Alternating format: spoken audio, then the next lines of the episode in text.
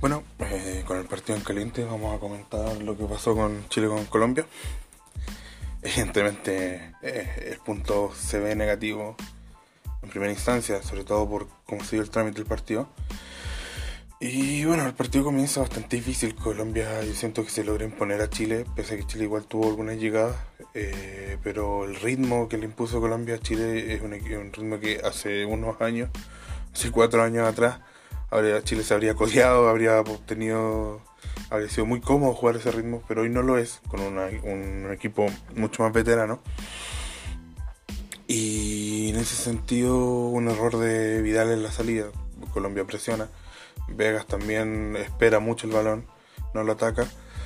Eh, centro del segundo palo aparece y aparece solo el jugador colombiano.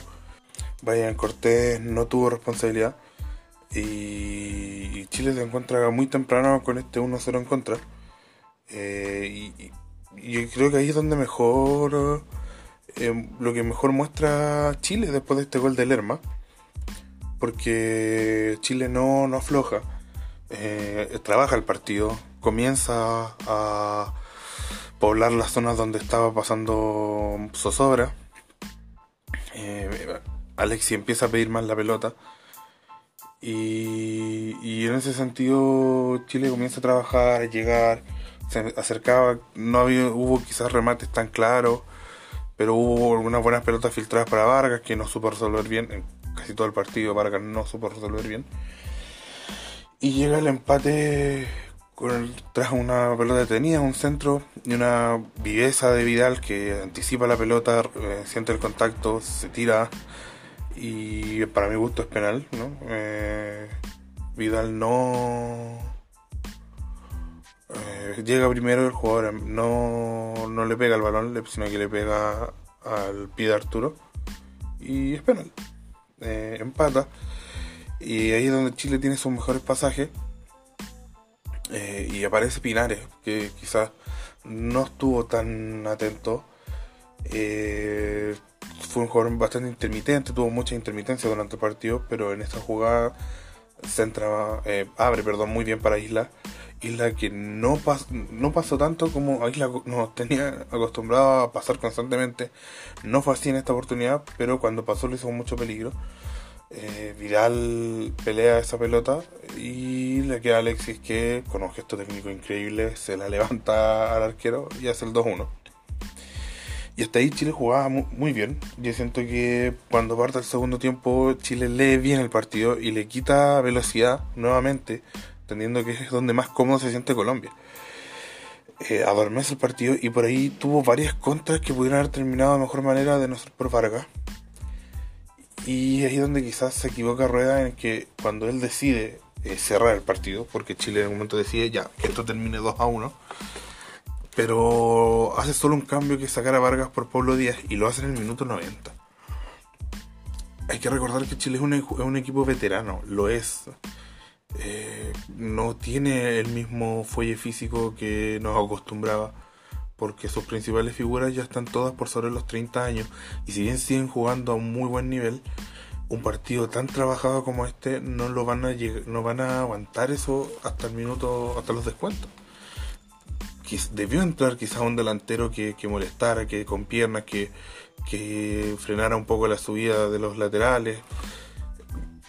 Pero eh, se equivoca en eso Rueda, siento yo, a pesar de que creo que eh, tuvo una muy buena lectura del partido a raíz del 1-0 de Colombia, leyó muy bien el partido, pero creo que cuando tuvo que cerrarlo se equivocó en la forma. Y eso también te habla de que lamentablemente Rueda no confía en todos los jugadores que nominó. Porque es una selección que con mucho parche, que tuvo que llamar mucha gente sobre la marcha, que no tenía...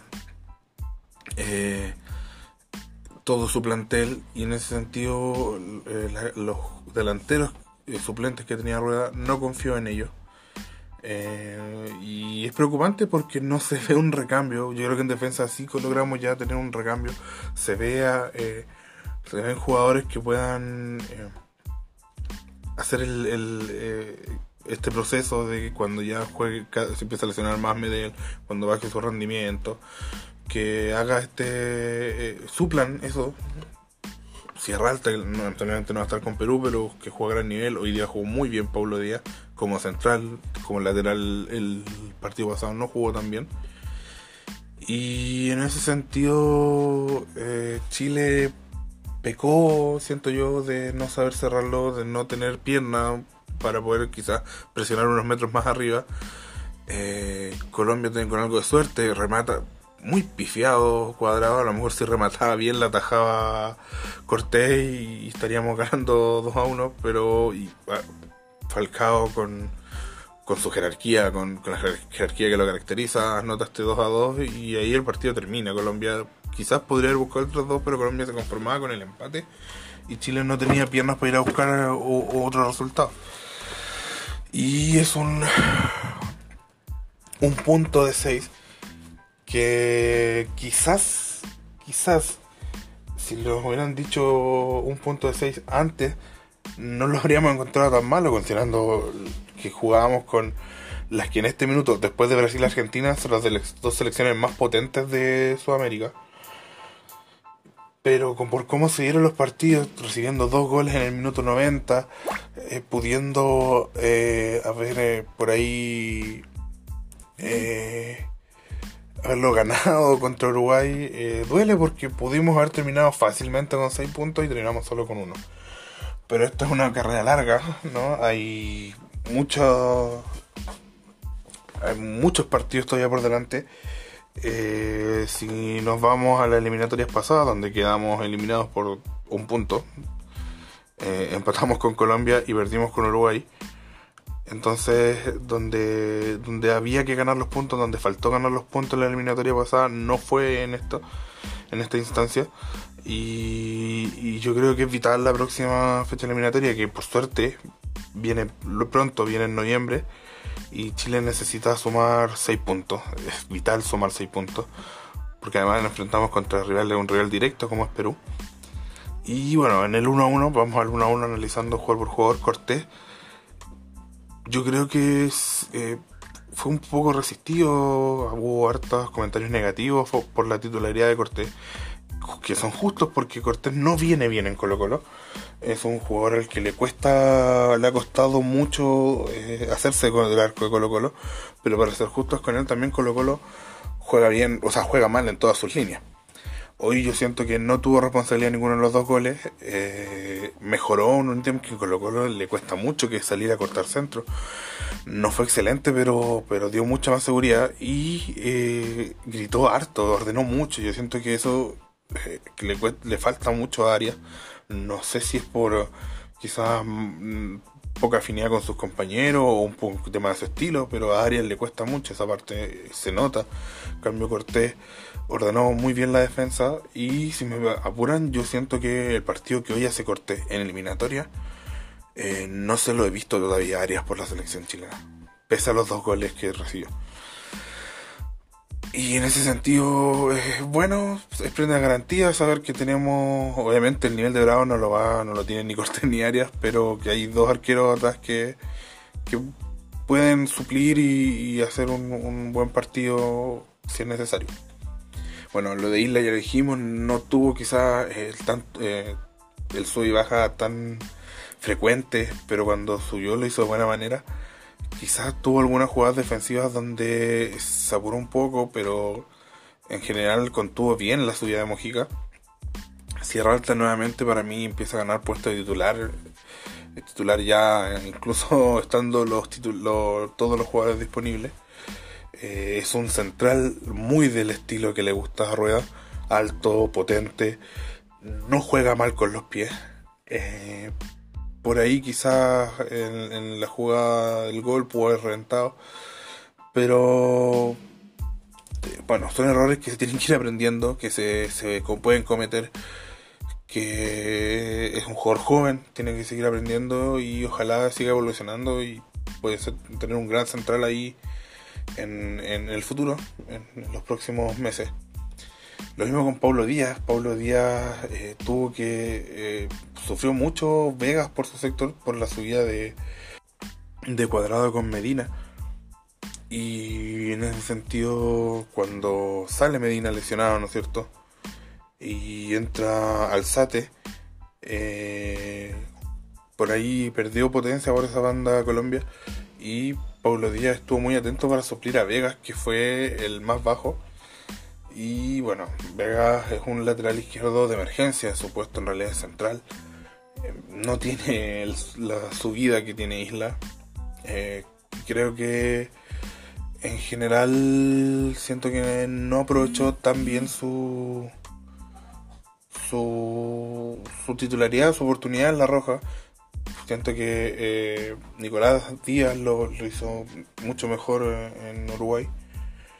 Eh, bueno, Baeza, a mí me pasa algo con Baeza. Yo siento que si Baeza volvió a jugar hoy es porque él tiene una función que Rueda le pide y que él la está cumpliendo bien. Por algo lo mantiene en, el puesto titular eh, Rueda. Pero a mí me pasa con Baeza que que siento que él puede más. O sea, hay una jugada que, me muestra mucho, eh, quizá ese miedo que, incluso en Colo Colo lo mostraba, teniendo muy buena técnica. Hay veces que cuando él se atrevía a, ir en ataque, terminaba jugada, eh, llegaba a gol, le hizo un gol a Católica en Copa Chile, un golazo, así jugando, haciendo varias paredes, le hizo un gol a la U cuando se manda y, y rompe líneas, ¿no es cierto? Y siento que, no pido que eso lo haga siempre en Chile, yo entiendo que no, pero por ejemplo, hay una jugada en la que Vidal toma la pelota y se la toca al lado a esa. Y en vez de salir él, salir con un pase largo, se la devuelve a Vidal. Entonces algo que yo por lo menos le critiqué mucho a, Díaz cuando estaba en la selección, de que eh, su supuesta efectividad en los pases consistía en recibir del arquero y tocarse la bajara, o a Díaz, perdón, o a Aranguis o a Vidal y ya no falló, no fallaba ningún pase, uff, así muy fácil. Entonces yo siento que, que veces está haciendo lo mismo, siendo que él puede, eh, tiene con qué eh, hacer más. Por ejemplo, en esa jugada particular era eh, era para que él saliera con, con, un pase largo y se la devuelva a Vidal. Entonces hay que tener más personalidad para jugar la selección. Vidal, notable, el mejor jugador de, estas dos, de estos dos partidos. por ahí eh, sufrió un poco con la presión colombiana al principio, pero después la supo suplir, eh, eh, supo guapear sin necesidad de ser violento y sin comprometerse, gana el penal, hace el gol de manera con mucha personalidad, aporta en ofensiva y marca muy bien atrás. Y nada, es un jugadorazo, es un privilegio tenerlo y, y uno de los jugadores más altos de Chile. Aranguis estuvo nuevamente muy bajo y yo creo que Aranguis es el que más sintió la ausencia de Pulgar. Pulgar que, bueno, básicamente el juego de Chile eh, en la generación dorada era con Díaz un poco en la salida, Vidal con su trajín aportando arriba y el amigo de todos era Aranguis que cuando había una contravuelta llegaba con mucha rapidez a marcar cuando había que atacar, siempre estaba puesto ahí como, como de cierta manera, como tótem eh, para, para el apoyo. O sea, si un jugador, Chile en general, el juego de Chile, el jugador que levantaba la cabeza buscando un pase, siempre tenía cerca a Arangui. Y eso obviamente es un, es un estilo de juego que requiere mucho trajín físico. Y como ya dijimos, los años no pasan en vano. Arangui ya pasó los 30 años. Y, eso va a irse mermando. Y yo siento que eso es por eso es que quizás vimos, o, hoy día Aranguis no jugó tan bien. En la Copa América eso se suplió porque Pulgar lo cubría mucho mejor en labores defensivas. Entonces Aranguis podía aportar más de manera ofensiva. Eh, hoy Aranguis yo siento que no tiene la misma comillas, valentía para mandarse un ataque porque sabe que al momento de regresar no va a poder regresar de la misma, con la misma rapidez. Y esa no tiene el mismo corte que Pulgar, es un jugador más de salida. Es un jugador más, más eh, un cambio Pulgar es un jugador de mayor traje físico, con buen porte, que sube y baja, que cubre bien las dos áreas cuando le toca hacerlo. Y yo siento que ese mediocampo de Chile eh, sintió la ausencia de Pulgar. Eh, por izquierda Alexis Sánchez un partidazo. Tenía vuelto loco a Cuadrado cuando tuvo que quedarse el lateral derecho. Eh, con el gol que hizo mucha clase. Lamentablemente cuando se cansa después eh, comienza a, ser controlado de mejor manera. Porque en el primer tiempo no lo pudieron frenar, incluso saliendo con tacos, con autopase de taco para sí mismo. Tuvieron que hacerle falta. James le entró en plancha que pudo haber sido roja. Eh, Pinares intermitente, pero a ver, yo siento que Pinares tuvo pocas apariciones, tomó un poco la pelota, debería haber tomado más el balón, era el llamado a tomar más el balón en tres cuartos de cancha. Pero a su favor hay que decir que cuando lo hizo, lo hizo bien, con buenos pases, distribuyendo bien, habilitando. Algo que, por ejemplo, Juan Salida, si bien tiene mucho más trajín físico, no hace constantemente. Y Vargas, yo tengo una teoría con Vargas, y es que definitivamente a Rueda no le gusta Vargas, no es el 9 que él le gusta y tampoco le gusta cómo juega por la banda, a diferencia de Alexis que se puede recargar sobre la banda bastante bien, a Vargas le incomoda más la banda. Eh, y en ese sentido Vargas sabe que no es del gusto del entrenador y siento que tiene menos está menos comprometido con la idea de Rueda. No digo que con la selección, yo estoy, obviamente si él no estuviera comprometido con la selección no vendría, pero la idea que quiere plasmar Rueda en la cancha, eh, por ejemplo, cómo se demuestra ese compromiso Vidal en Uruguay lo demostró siendo ordenado, porque que le cuesta. Al que le. Al que obviamente su, su estilo de juego tiene que ir más con correr toda la cancha pero con Uruguay tuvo que jugar mucho más ordenado y cumplió, y eso es una petición de rueda, una orden de rueda, y, y ahí se demuestra el sacrificio o lo cuadrado que está Vidal con, con el proyecto que tiene Rueda para la selección. A Vargas yo siento que no está igual de cuadrado, y es lógico, porque si tú sabes y sientes que tú no le gusta el entrenador, es más difícil cuadrarte con, con ese proyecto. Eh, bueno, salida entró muy mal.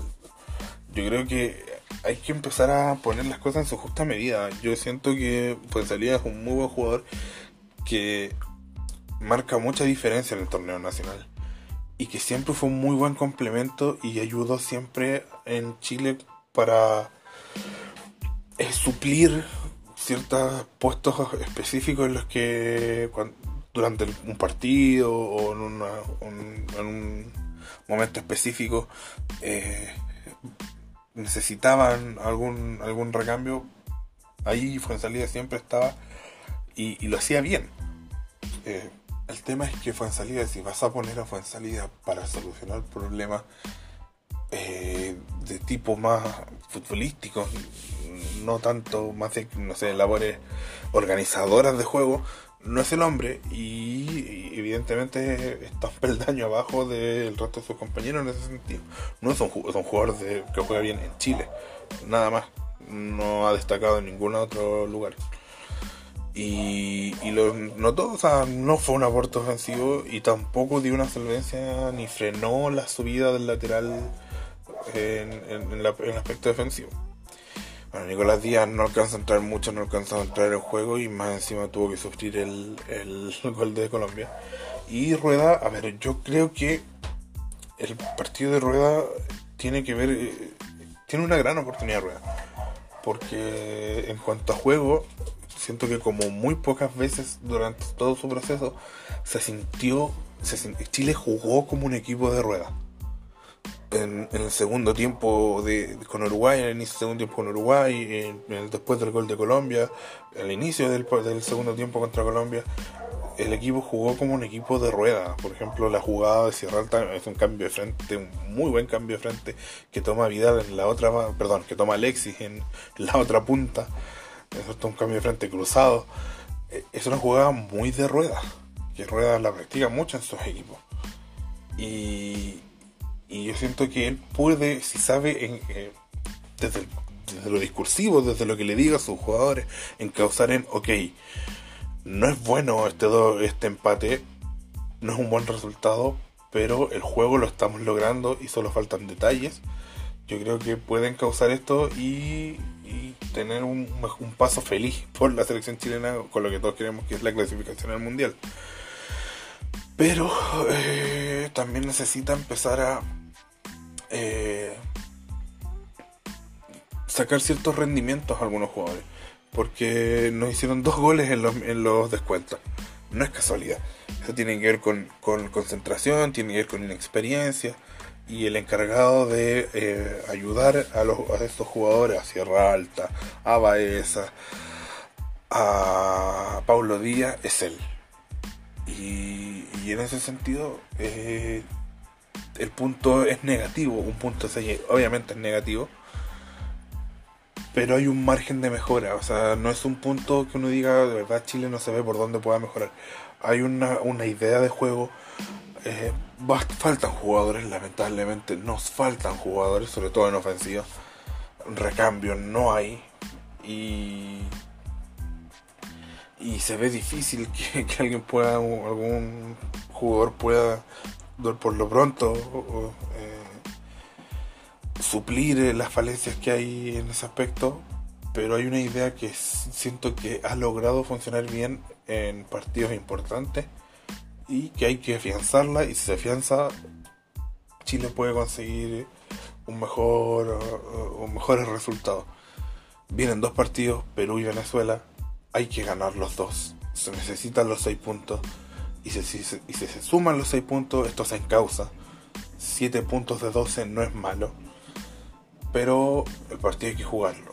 Yo creo que con, con mayor cantidad de variantes con menos lesionados, con la posibilidad de tener eh, eh, jugadores bien físicamente, Chile le debería ganar a Perú y le debería ganar a Venezuela. Esperemos que así sea. De momento eh, no es buena la sensación porque, insisto, pudieron ser, 6 puntos, pudieron ser 4 puntos, pudieron ser 3 y al final nos quedamos solamente con uno. Pero creo que hay un aspecto de juego que se está realizando bien y en ese sentido hay que eh, aferrarnos a que esto ese, ese, juego que se ha visto, esa idea se afiance y, la única manera que eso se logre es con buenos resultados. Bueno, esto fue Salir de Contra, el podcast de fútbol donde hablamos de fútbol. Espero les haya gustado mi análisis y ojalá inventemos el rumbo y nos saquemos este trago amargo de tener un punto de 6 en partidos en los que merecíamos mucho más.